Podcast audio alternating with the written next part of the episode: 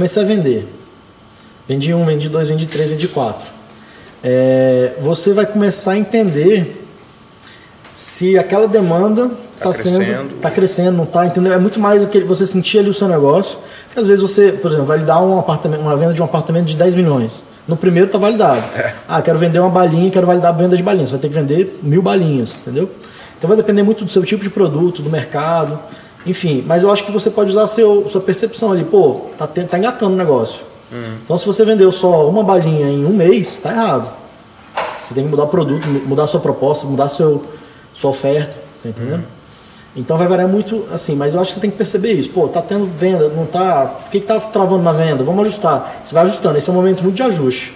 Ajustar seu produto, sua oferta, o que, que você está oferecendo para a pessoa, entendeu?